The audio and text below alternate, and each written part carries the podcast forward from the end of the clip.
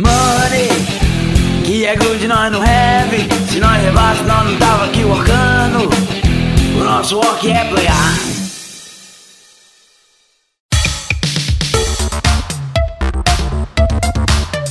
Fala galera, bem-vindos a mais um nosso Work é Playar, o podcast da Geeks Orcs sobre jogos de tabuleiro e tudo que os envolve sobre a indústria e os bastidores dos jogos de tabuleiro no Brasil. Bom, a gente nunca tinha incluído um quadro de notícias neste podcast que você ouve, mas aconteceu um fato muito importante na indústria dos jogos de tabuleiro, então eu vou, junto das perguntas ou antes das perguntas, passar por duas notícias importantes, beleza? A primeira delas, que mexeu com a internet brasileira de jogos de tabuleiro, é que o Parma, o Rafael Verri, autor aí do Supernova, o responsável pela produção do Blacksmith Brothers na época da Ludofy sozinha. Ele deixou o quadro societário da Grok e se juntou ao time da Galápagos Jogos, beleza? Então ele foi para Galápagos Jogos e não tinha muita informação sobre isso ainda disponível. No entanto, o Yuri da Galápagos Jogos participou de um painel com a Ação Jogue e com a Unijorge na quinta ou na sexta-feira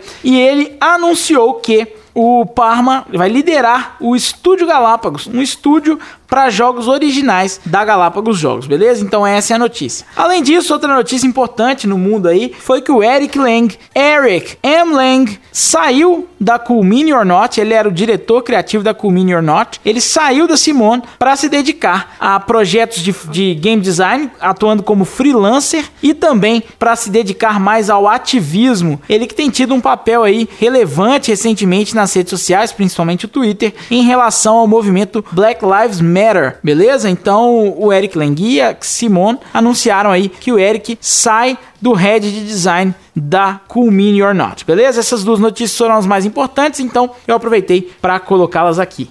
E agora nós vamos para o quadro de perguntas dos ouvintes. Este quadro de hoje foi um quadro praticamente patrocinado por ele, Fernando Xavier, que pediu desculpas por fazer tantas perguntas, mas eu é que peço que você faça mais perguntas como essas, Fernando, que ajuda demais a gente a produzir conteúdo para o podcast, beleza? Então faça como o Fernando e mande perguntas pra gente lá no grupo do Telegram.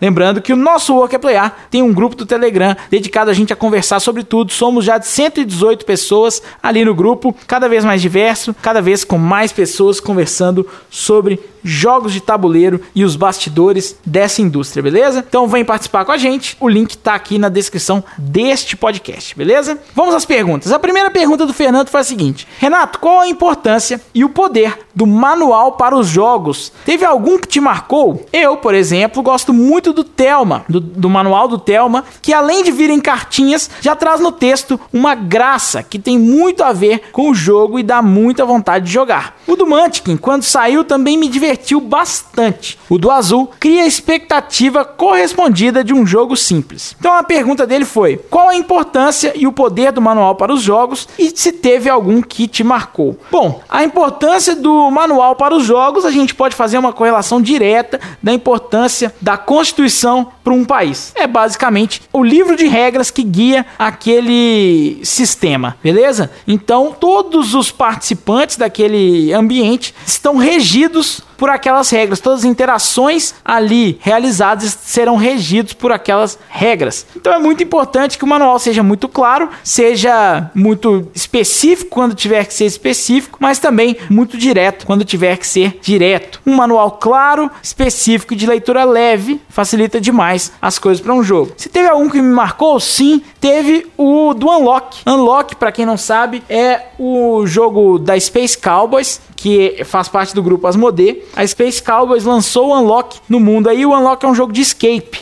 de sair da sala, resolver os enigmas e sair da sala. Muitas vezes não é nem a sala, mas Bom, resolver ali os enigmas todos do jogo. O Unlock ele não tem manual, ele tem um tutorial que o jogo acontece em um baralho de, se não me engano, 64 cartas, mas tem um tutorial de 10 cartas em cada caixa que você aprende tudo que você precisa aprender sobre o jogo nesse tutorial, jogando o tutorial. Então você não precisa ler regras, o que me marcou muito. Um que a gente tem que ler e me marcou foi o do Village, que é muito, muito bem feito. Então para você que quer escrever um, um um livro de regras, saiba que o livro do Village é muito bem feito. E se você quer aprender como não escrever, eu acredito muito que o do Batman Gotham City Chronicles é um dos piores que eu já vi na minha vida. É muito, muito ruim. Então, tem um exemplo bom do Village e um exemplo péssimo que é o do Batman Gotham City Chronicles, que é aí o jogo da Monolith lá que arrecadou muitos milhões de dólares no Kickstarter, beleza? Mais sobre isso, eu publiquei um texto lá no blog da Geeks Enox falando sobre a experiência de comprar um jogo de tabuleiro e como a gente, quando compra um jogo novo, a gente automaticamente também tem que tem mais uma barreira para transpor, é, para poder usufruir do nosso jogo, que é a leitura das regras e eu expliquei melhor isso tudo lá no blog da Geeks Enox. Eu tô deixando aí o link na descrição desse podcast. Falou, Fernando? A segunda pergunta do Fernando foi o seguinte: Antes, era um pouco raro ver no mercado jogos de temas adaptados de outras mídias. Não sei se por preconceito ou por baixa qualidade dos que tentaram. Agora, apesar de ainda haver jogos como Hellboy, Terminador do Futuro, Kick-Ass, que parecem não ter conquistado público e crítica, vejo Star Wars mostrando-se uma franquia de sucesso, Game of Thrones board game sendo bem aceito, Marvel trazendo boas opções. God of War, que foi aceito e premiado como um bom jogo. Portanto, acho que o olhar sobre jogos com temas adaptados de outras mídias está mudando. Não seriam eles bons caminhos para cativar um público que, por estar no mundo geek, possui maior propensão a fazer parte do hobby? E Fernando, essa resposta é muito tranquila dessa última parte. Sim, é, são uma ótima ferramenta, são ótimos caminhos e por isso que as empresas fazem, porque seria muito mais barato fazer esses jogos sem essa base da licença, né? Esse associado a uma outra licença, a uma outra propriedade intelectual. Seria muito, muito mais barato. Então, faz as, as empresas fazem isso exatamente porque cativam um novo público, abrem mais mercados e tem uma possibilidade de revenda, sucesso no ponto de venda maior, beleza? Uma das coisas muito importantes de um jogo como esse é que no ponto de venda, na loja física, na loja online, ele chama mais atenção que jogos que não têm essas franquias associadas associadas, beleza? Então, sim, isso é um caminho que vai acontecer cada vez mais à medida que as empresas desse mercado vão virando empresas maiores, com mais dinheiro, com mais possibilidade de trabalhar isso aí. Porque não é simplesmente por preconceito, na verdade, isso está aumentando porque hoje em dia é possível. Mas com a indústria menor e pequena como era, não era muito possível e a Hasbro, que sempre foi uma gigante, sempre investiu em fazer novos monopólios que é a vaca do, do leite deles, né? A vaquinha leiteira deles, ou a galinha do, dos ovos de ouro, como queira. Beleza? Então, isso tem muito a ver, certo? O Fernando Xavier mandou mais uma. Ele falou o seguinte: o aumento da oferta de produtos no mercado é positivo, porém, traz como consequência uma maior briga pela fatia de mercado, onde jogos concorrentes acabam sendo lançados juntos e brigando entre si. Como lidar com isso e como as editoras estão lidando com isso atualmente? A mim, como já citei aqui, parece haver falta de organização. Bom, Fernando, isso é uma coisa de qualquer mercado que cresce e que é baseado em lançamentos. É claro que o mercado cultural ele tenta adequar seus lançamentos ao lançamento de outras empresas. Por exemplo, o cinema, né? Vamos dar o um exemplo aqui que quando a Marvel determina uma data para lançar o seu filme, outras empresas que concorrem por aquele público tentam não lançar naquele mesmo final de semana. Mas nós não estamos no mercado mercado que tem essa possibilidade. A gente não tem uma agenda pública assim de lançamentos e tudo mais. Então isso acaba acontecendo, essas misturas aí, essa confusão acaba acontecendo sem muito como mudar, tá? E como é um mercado muito descentralizado, isso ainda bem, ele acaba sendo prejudicado de certa forma nisso, mas para o cliente é muito bom, porque jogos que não tem tanto, de, tanto destaque assim, eles acabam entrando em promoção mais rápido, vem num preço mais acessível e as empresas para se destacarem lançam mão de estratégias que são sempre positivas para o cliente final, tá? Sempre positivas mesmo. Sempre não, porque tem a estratégia do gatilho de escassez que não é tão positiva assim aprendendo a lidar, são sempre positivas sim, que são estratégias de concorrência, estratégias de colocar o produto mais na cara do cliente, de aumentar a distribuição, diminuir o preço. Então existem outras estratégias que melhoram muito a vida do consumidor, certo? A concorrência é sempre benéfica, porque ela sempre atende ao consumidor. Wesley Niklevski espero ter falado seu nome certo, Wesley, Wesley Niklevski. Ele, a gente estava conversando lá no grupo sobre o documentário da Netflix GDLK. Fica aí essa recomendação, caso vocês não tenham assistido ainda. Ele perguntou o seguinte: o Renato, o que você acha que seria um fator para trazer esse mesmo boom dos anos 80 e 90 que alavancaram os videogames para os board games hoje? Bom, Respondendo de forma objetiva, eu acredito que é cultura. Você colocar na cultura das pessoas. Hoje em dia, a gente está falando de marketing de influência como marketing principal aí na vida das pessoas, o marketing mais comum na vida das pessoas hoje em dia. E eu acredito que colocar jogos de tabuleiro como lifestyle de pessoas influentes seria muito interessante. Eu uso muito um exemplo que é o seguinte: o Neymar, o Neymar, hein, postou um dia no stories dele no Instagram que ele tava um dia não, alguns dias em sequência, ele jogando Ludo no iPad. Ludo, para quem não sabe, é aquele jogo que quatro jogadores têm quatro cores diferentes, saem com quatro peões de cada lado do tabuleiro, de cada quina do tabuleiro e precisam chegar no centro, dar uma volta do tabuleiro e chegar no centro. Só entra no centro com um 6, beleza? E quem chegar com os quatro peões primeiro vence o jogo. Muito simples, muito conhecido e tal. Mas o Neymar postou alguns dias seguidos ele jogando Ludo com os amigos no iPad. Ludo se tornou por uma semana inteira, talvez até mais, mas isso, eu não tenho essa precisão aí desses dados, mas se tornou por uma semana inteira o aplicativo aplicativo mais baixado da Play Store e da App Store da Apple, certo? Então não tem muito o que fazer. Esse marketing de influência é muito, muito forte. Então esse seria um caminho que eu indicaria bastante caso eu tivesse essa opção aí de indicar este caminho, beleza? Espero também ter respondido de forma satisfatória ao seu, a sua pergunta, Wesley.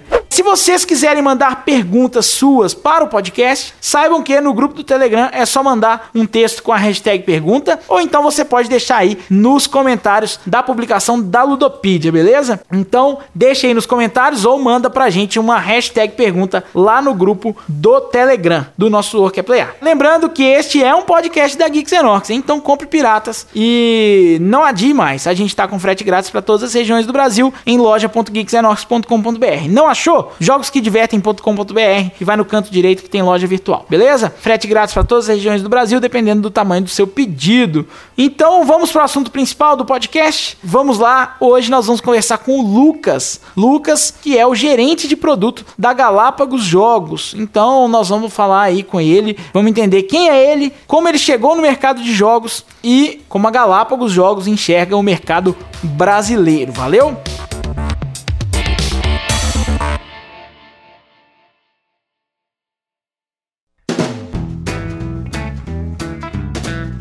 Fala galera! Mais uma vez estamos aqui no nosso Work é Playar. Eu sou o Renato Simões, sou da Geeks Enorx. Estou hoje com um convidado muito, muito bom aí para vocês. Uma galera gostaria de perguntar muita coisa para Galápagos Jogos e hoje nosso convidado é da Galápagos Jogos. Eu vou receber aqui o Lucas Passetti. Lucas, é Lucas Passetti mesmo? Falei certo? E aí, Renato, tudo bem? Falou certo, sim. Muito bom estar tá aqui trocando uma ideia contigo. Beleza, bom demais. Valeu por ter aceito o convite. Tava difícil da gente achar agenda, mas achamos a agenda e vamos que vamos para mais um episódio do nosso Work é Playar. Ô, Lucas, é, você já ouviu o, o podcast, então você já deve saber que a primeira pergunta que eu faço pro convidado é: quem é o Lucas na fila do pão e na indústria dos jogos de tabuleiro? Olha, na fila do pão eu sou o cara que quando chega no balcão acabou de sair uma fornada quentinha de um pão bem torradinho, assim, do jeito que eu gosto. O cara que tem sorte ali de estar tá no lugar certo e na hora certa. Olha só. É, eu falo muito isso porque é mais ou menos de como foi a minha entrada no, no mercado aí de, de jogos de tabuleiro. Depois eu conto um pouquinho mais. E hoje na indústria dos jogos de tabuleiro, eu sou o gerente de produto da Galápagos, né, responsável aí pela gestão do portfólio da empresa. Beleza, bacana demais. E você falou que ia contar pra gente a sua história da hora certa, no lugar certo, na hora certa. A próxima pergunta que eu tenho para te fazer é exatamente essa. Qual foi esse caminho até a Galápagos Jogos? Bom, é, é até engraçado, né, porque a gente, antes de eu entrar na Galápagos, a gente se encontrou num evento é, jogando e eu conversei contigo justamente perguntando, né, como que como entrar nesse mercado.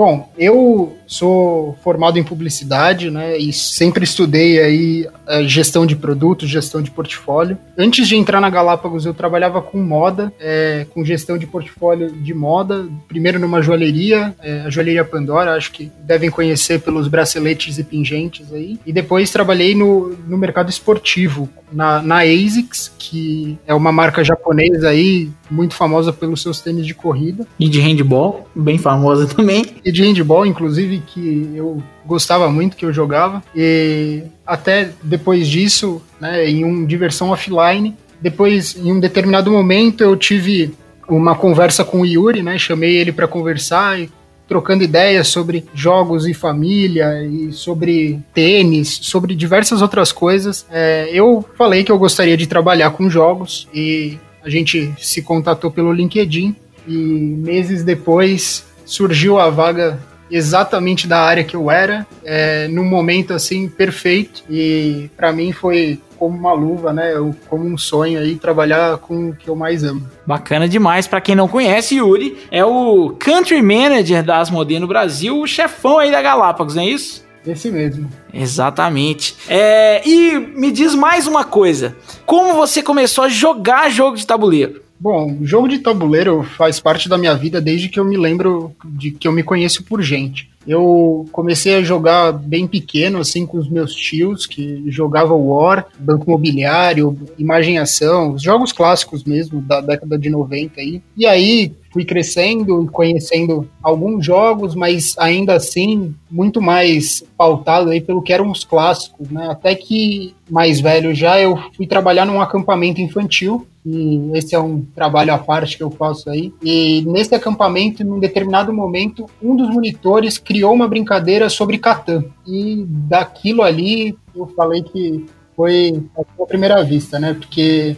foi adaptação um, do Catan e para entender a brincadeira a gente teve que jogar e depois disso eu não, eu não me lembro de uma semana que eu não joguei nenhum outro jogo na vida, assim. Bacana demais. Uma história diferente, uma entrada para o hobby diferente. Você faz ideia mais ou menos quanto tempo tem? Olha, eu acredito que fazem uns oito anos, mais ou menos, em 2012, assim. E desde então eu venho não só acompanhando aí os, o mercado, como também é, sempre muito curioso para saber o que está acontecendo fora, como é a dinâmica do, do, mercado de forma geral. Acho que isso também, muito do que eu estudava né, na faculdade, acabava sendo como uma forma de, é, de poder conhecer também o que eu estava o que eu tava curtindo não só de jogar, mas todo o entorno dele. Bacana. E agora a última pergunta desse primeiro bloco, que é um bloco de apresentação, eu quero saber o seguinte, Lucas, qual é hoje, porque a gente sabe que esse isso é sempre muito volátil, sempre muda muito facilmente. Qual é hoje o seu jogo preferido?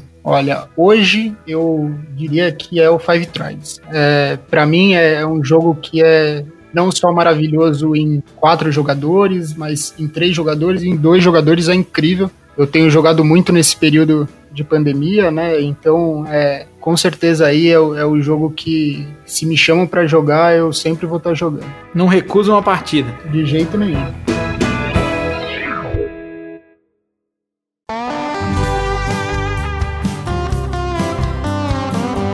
Lucas, chegamos aqui ao próximo bloco. Você já foi apresentado e agora eu quero saber o seguinte: nós vamos começar a falar de mercado. E aí, para começar, a gente está falando hoje com alguém que está dentro da Galápagos Jogos. Eu queria saber quem é a Galápagos Jogos. Eu e o público, né? Quem exatamente é a Galápagos Jogos? Bom, a Galápagos hoje ela é uma distribuidora e editora da Asmodee no Brasil. Né? Ela foi criada aí há, há, mais ou menos 10 anos atrás né, pelo Yuri, como a gente já comentou, e mais alguns sócios na época. Ela foi uma das pioneiras aí do mercado e cresceu e envelheceu muito bem. É ainda muito jovem, se a gente for comparar com empresas grandes, que eu acho que é uma coisa interessante, né? O nosso mercado, não só no Brasil, é muito jovem uhum. e a Galápagos também tem essa característica, mas A Galápagos, então, ela em 2018 foi comprada pelo Grupo Asmodee e hoje ela se tornou, então, uma editora e distribuidora de jogos de tabuleiro da Asmodee no Brasil. Aí você já emendou para mim a próxima pergunta. Quem é essa tal Asmodee? Bom, a Asmodee é um grupo francês que é uma holding que ela é responsável por diversas unidades de distribuição e estúdios em diversos lugares do mundo, né? Então, na maioria dos países europeus ela tem o nome de Asmodee, então Asmodee França, Asmodee Alemanha é, e diversos outros países. E alguns estúdios também fazem parte desse grupo, como a Repos Production, que é um dos mais, uma das mais recentes aquisições, a Days of Wonder, que é a responsável pelo Ticket Ride, o, a Libelu também é uma das mais recentes é, aquisições, que é responsável pelo Dixit e diversos outros. E aí, então, também, né, ela coordena toda essa, essa cadeia produtiva de jogos de tabuleiro aí. Bacana demais. E a Asmodee, então, é uma das maiores aí do mundo. Para quem ouviu os jogos que o Lucas citou aí dos estúdios, é só, só título grande. É Ticket Ride, Seven Wonders, Dixit, todos os jogos da Fantasy Flight que você pensar que tem a ver com Star Wars. A Fantasy Flight também é um estúdio da Asmodee. E aí, Lucas, eu queria saber o seguinte, já que a gente tá falando que a Galápagos foi comprada por esse grupo, isso é um passo importante, assim, no, no mercado brasileiro. Isso muda muita coisa. Eu queria saber o que que você viu desde então, ou antes, o que que você viu desde o seu começo no hobby, ou então desde o seu começo, quando você começou a trabalhar na Galápagos,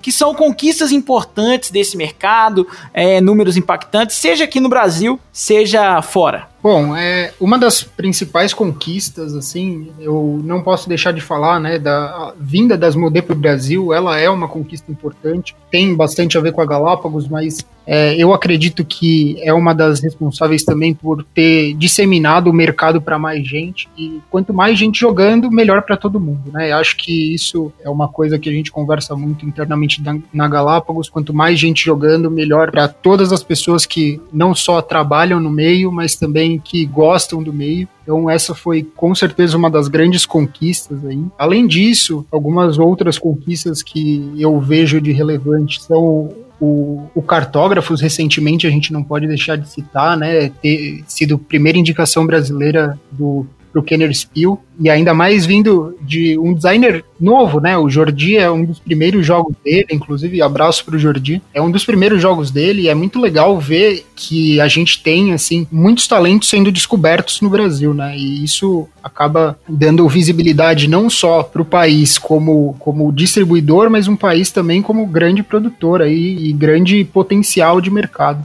Além disso, assim, tem alguns números que, que são legais da gente comentar, que são o número de lançamentos dos últimos anos, né? A gente tinha uma média aí de 50 ou até menos lançamentos por ano até 2018. E aí, com o crescimento de todas as editoras, hoje no Brasil são lançados aproximadamente 300 títulos por ano. E a Galápagos é, tem bastante lançamento, né? E acaba sendo responsável também por uma parte disso, mas a gente consegue ver que não só a Galápagos cresceu, né, mas como todo o mercado acompanha esse crescimento e novas pessoas jogando, acho que outras conquistas que não são quantificadas são muito importantes, como por exemplo, a gente vê é, as jogadoras da seleção feminina de futebol jogando Dixit, é, ou então em canais, em Instagrams de pessoas que não são relacionadas ao, ao, hobby ou ao mercado de jogos de tabuleiro, ver essas pessoas jogando. Por exemplo, quando a gente viu a Bruna Marquezine jogando Ticket Ride, putz, foi uma festa, né? É muito legal ver essa, pessoas que são fora do nicho vendo é, e olhando jogos de tabuleiro como um, uma opção de entretenimento para diversos momentos, não só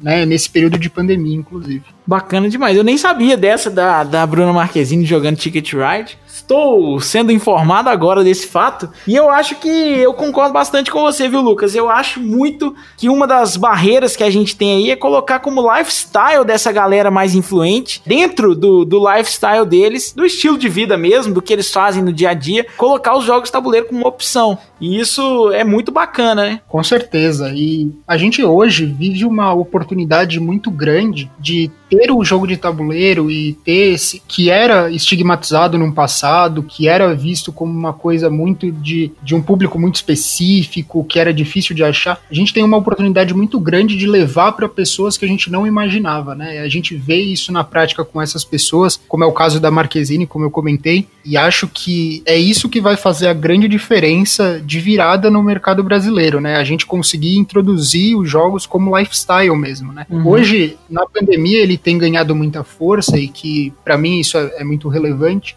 porque ele é uma opção de entretenimento dentro de casa, isso é claro, mas é uma opção de entretenimento social. Até diferente de serviços de streaming, que nesse período eles acabam sendo mais individuais, né? Porque eles eram sociais quando a gente se encontrava com pessoas, seja no almoço, seja num happy hour, para conversar e muitos assuntos é, giravam em torno de séries, de filmes. Hoje a gente não tem esse espaço de conversa, espaço de convivência, e o jogo, ele acaba sendo uma opção de entretenimento social, né? Então, é por isso que tanta gente tem aproveitado esse momento de ficar em casa para poder é, entrar no, no hobby, conhecer novos jogos, que eu acho que é legal. É claro que não dá pra gente falar que é uma coisa boa aí. Esse momento que a gente tá passando é muito difícil para muita gente, é, mas que, enfim, a gente sempre falou do inverno europeu, que era um dos grandes motivos para as pessoas jogarem é, jogos na Europa, e aqui a gente está vivendo um período de bastante reclusão,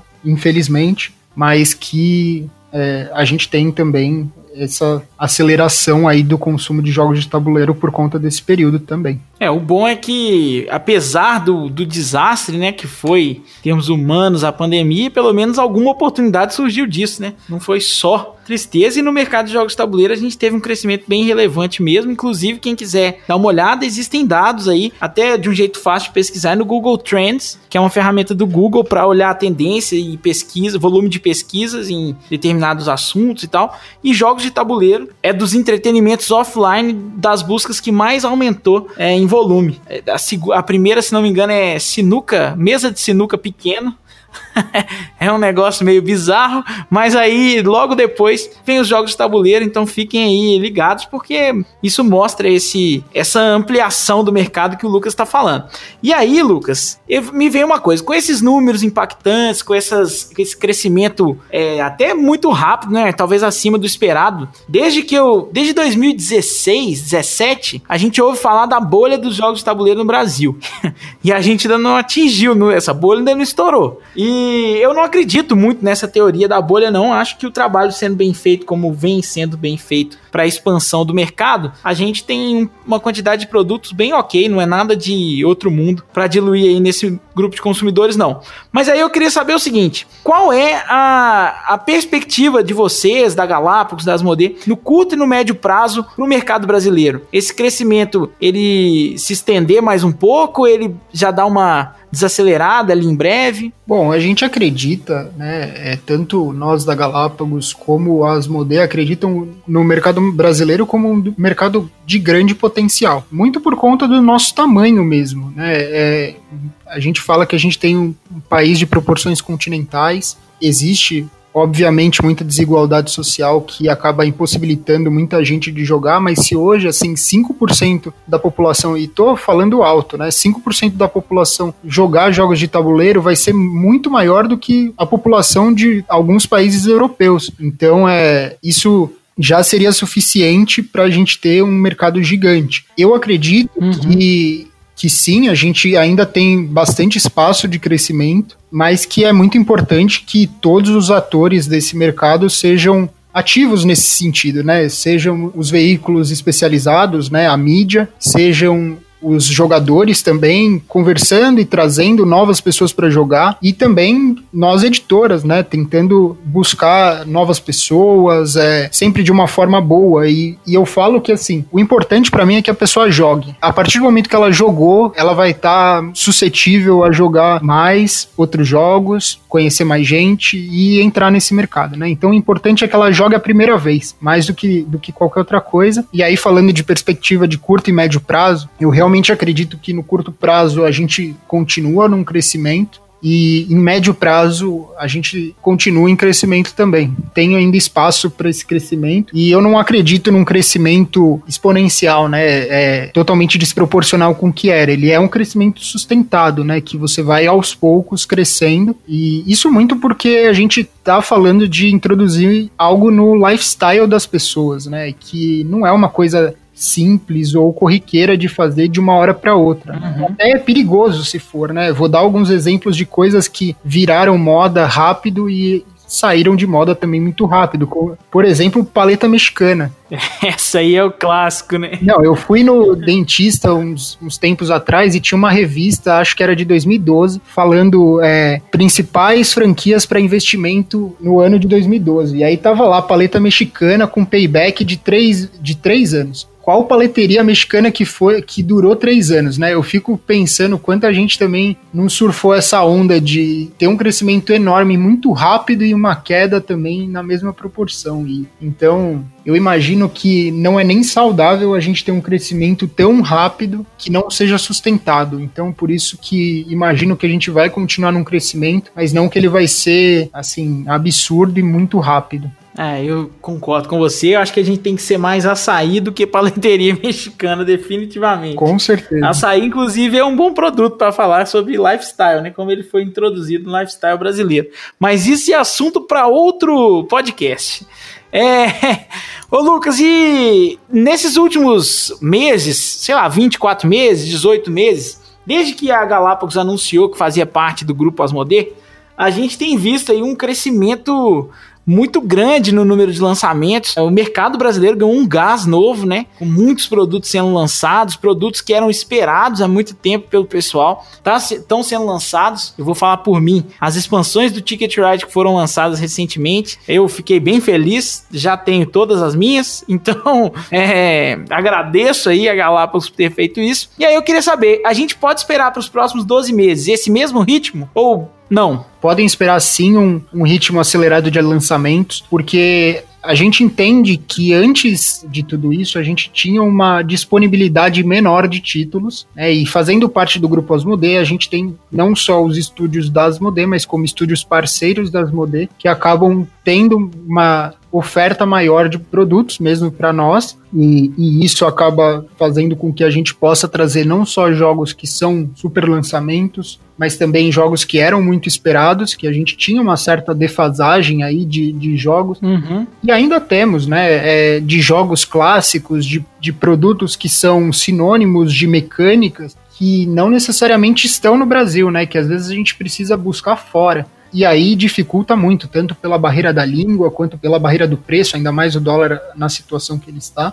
É, eu acredito que a gente, até falando um pouco de como que foi, né? Após as Asmodee entrar no Brasil, a gente teve um push muito grande de lançamentos. Esse ano, os lançamentos ainda são bastante mais, mais cadenciados do que o ano passado.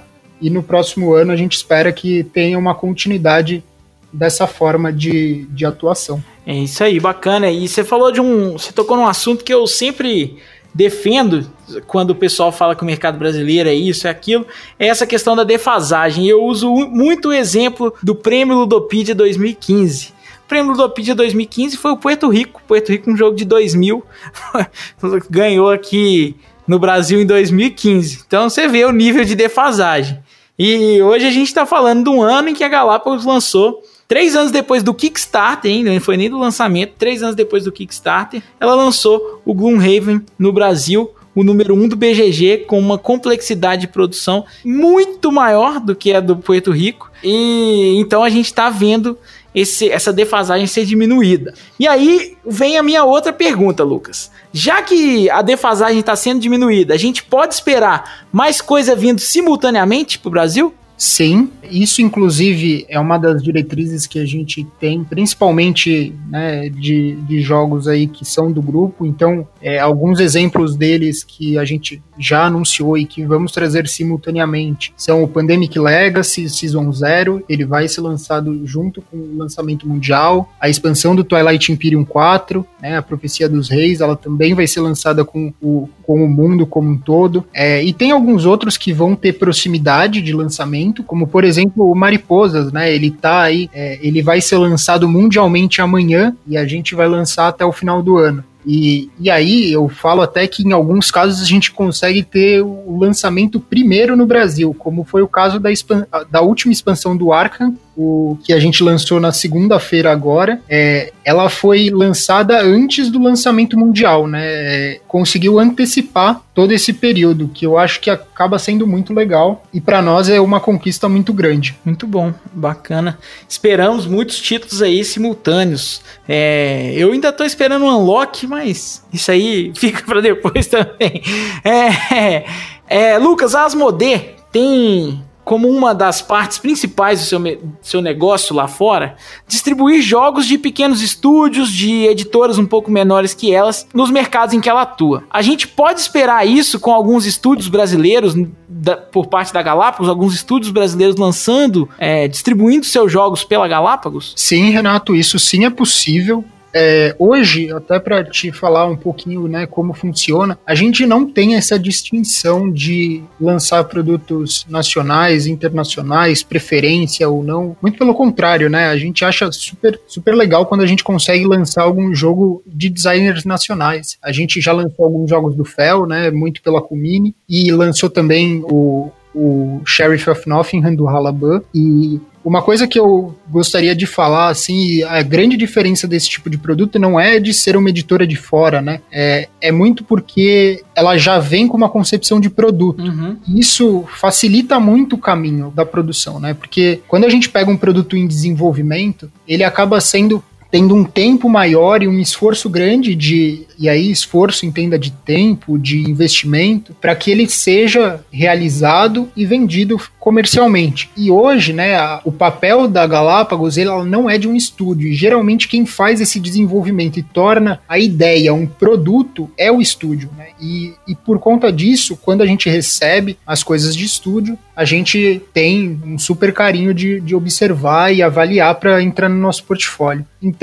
é, com o surgimento de menores estúdios no Brasil, de estúdios que, que estão focados na criação de jogos, na criação de produtos, a gente tem sim um olhar para esse tipo de produto. Né? O que acontece muito no Brasil é, às vezes, o designer ele chega no, na parte é, de desenvolvimento do jogo, ele torna um produto e aí ele acredita que naquele momento ele já está pronto para ir para o mercado e para comercializar. E, e eu até entendo quando, quando isso acontece, né? Porque é legal você conseguir participar do ciclo todo. Mas a partir do momento que você não foca em alguma das coisas, você deixa algumas pontas soltas, né? Então, quando se tem um estúdio, é exatamente isso que ele faz, né? Ele foca na criação do produto e aí é, nós, como editor e distribuidora, compramos o, o, o produto, o direito de distribuição deste produto no território. E a partir do momento que a gente tem esses estúdios no Brasil, faz sentido para a gente sim avaliar produtos de estúdios menores. Bacana, muito bom. Então fica aí a notícia, mas tem que se profissionalizar, hein, pessoal? Tem que fazer produto padrão de produto internacional, sem aquele produto que você fala assim, ah, isso aqui tá bom pro nível de jogo nacional. Tem que ser produto a ponta de bala pro mercado mundial mesmo. Não vem, não pense em pequeno mercado brasileiro não. Até uma coisa que Bom, Renato, você sabe bem, né? É, distribuir jogos é, é uma coisa muito complexa e difícil. A gente tem aí é, muita, alguns fatores que às vezes não são tão levados em conta, mas a distribuição no Brasil é uma coisa difícil, tanto por tamanho como por malha ferroviária. Né? Hoje a gente não tem uma malha ferroviária que faça distribuição, é toda rodoviária, e isso acaba tanto aumentando custos, aumentando riscos e aumentando prazos, inclusive. Então, é, tem a distribuição, estou falando da parte logística, mas também tem a venda para o lojista, que também demanda um tempo, demanda um esforço, e, e essa parte é uma parte que nós hoje somos é, somos focados nisso. Então, por conta de tudo isso, é, é, importante sim que a gente receba né, pitches de produto, que isso vai ser muito mais é, produtivo né, e muito mais é, facilitado, né, o caminho vai ser encurtado se a gente conseguir ter esse esse profissionalismo mesmo que você falou. Bacana. E, e esse, isso que você falou da especialização, isso mostra esse, esse caminho que o mercado está percorrendo para se profissionalizar, o que é muito bom, né? É Sim. É muito bom para todos nós. É, Lucas, eu queria agradecer, mas antes de eu agradecer a sua participação, eu queria perguntar o seguinte: tem algum spoiler que você pode falar pra gente? Olha, depois de ter dado tanto spoiler na, spoiler na Gen Con, é, é um pouco difícil da gente falar de algum novo spoiler aí. Eu não, não consigo falar de, de spoilers agora, mas eu, eu posso te falar que a gente tem produto do top da diversão que vai vir para o Brasil aí. Ah, e é isso é que o povo quer. top da diversão é o que o povo quer. O top 100 lançado no Brasil. O top 100, e bom lembrar, o top o concurso, que são os jogos da Geeks Enormes, viu, gente? Fica aí essa observação. mas tem o top 100 também, que é importante, e vem jogo do top 100 por aí, então fiquem ligados. Nós vamos agora pro Robertinho Aual. O Robertinho Aual que me comprometeu aí, com, falou que eu assinei a carteira dele. Eu já tive que caçar um, alguém para assinar a minha própria carteira. Então, Robertinho Al vai me comprometer aí de alguma forma, tenho certeza, e depois eu e o Lucas voltamos para os recados finais e uma dica de conteúdo aí para vocês.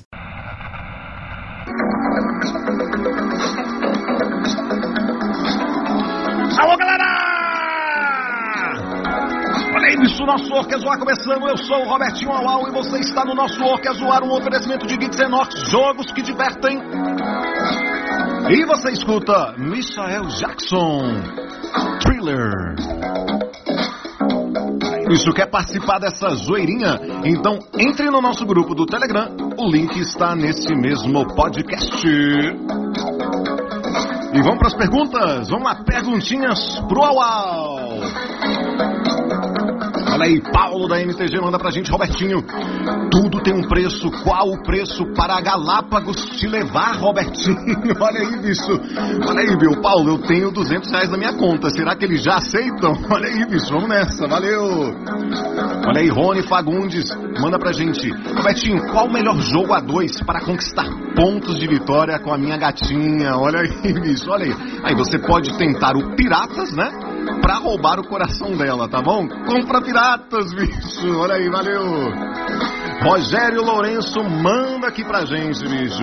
Robertinho, se eu tenho 230 jogos, minha esposa encrencou comigo e pediu para que eu faça um leilão de parte deles. Como é que é? Mesmo após o leilão eu ainda tenho uns 340 jogos, como é que a gente faz? Olha aí, bicho, tá certo. Rogério, é o seguinte, ela pediu para você fazer um leilão. Ela não pediu para você parar de comprar outros jogos, tá certo? Legal, bicho, gostei, valeu.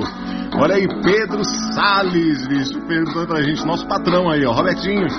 O que você faz durante a jogatina, né? Um casal de amigos começa a brigar. Veio na frente de todo mundo por causa do jogo de Take That, de temática de pirata. O que, que você faz?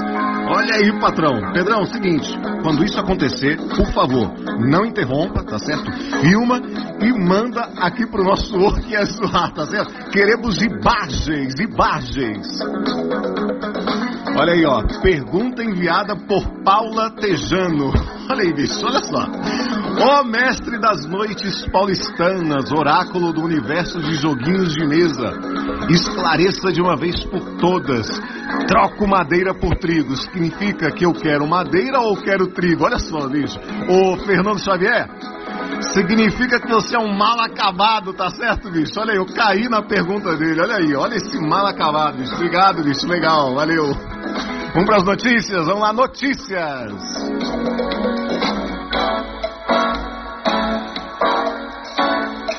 Olha aí, bicho. Bomba no Corinthians, amigo. Olha aí, ó. Após anunciar que estavam em greve, Correios afirmam que o motivo do serviço não ser tão eficiente assim é devido a uma outra greve iniciada em 1995 que ainda não foi resolvida. Certo? O Tribunal da 99ª Região está analisando o caso e diz que em até 60 meses tudo estará resolvido. Olha aí, bicho. Valeu, bicho. Olha, bom, né? Parece que finalmente essa situação aí terá um fim e o nosso Kickstarter vai chegar na nossa casa, tá certo? Valeu, bicho. Vamos lá. Vamos lá. Qual é o jogo, bicho? Vamos nessa. Qual é o jogo, bicho? Pessoal, para você que tá chegando agora e ainda não sabe como é que funciona, qual é o jogo bicho, é o seguinte, eu vou dar aqui três dicas, tá certo? E depois que eu der essas três dicas aqui, você tem que correr lá no nosso grupo do Telegram, tá certo? E mandar a resposta pra gente com hashtag, tá certo? Jogo ao ao. Hashtag jogo ao ao. E você tem que mandar rápido, porque se alguém mandar antes você, vai ganhar os seus pontos. Então vamos lá? Tá preparado? Dica número um. Animais. Dica número um. Animais. Dica número dois. Colheita. Dica número dois. Colheita. E dica número três e última dica. Família. Última dica. Família. Corre lá no nosso grupo do Telegram. Manda hashtag Joauau e fala pra gente que jogo é esse, tá certo? Pra você ganhar o super prêmio, bicho. Obrigado a todos que mandaram perguntinha. Obrigado a Geeksenox. E eu sou o Robertinho Au Au. E mandando um abraço!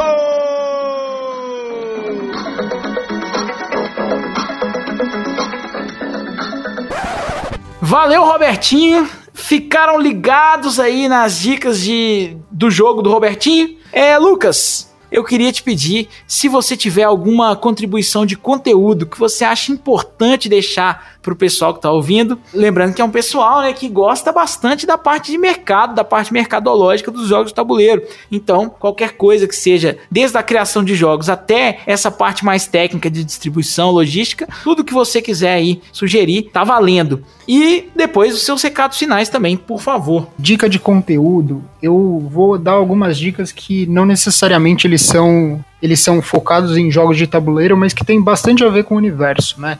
Ah, o primeiro deles é o Homo Ludens, né, um livro clássico aí de, sobre jogos, o que significam jogos. Eu acho que isso é, ele é um livro básico aí para quem quer trabalhar com jogos. É, fica a dica desse conteúdo. Acho que também é muito legal vocês acompanharem a série da Netflix que é Brinquedos que Marcaram Época, se eu não me engano. Em inglês é Toys That Made Us.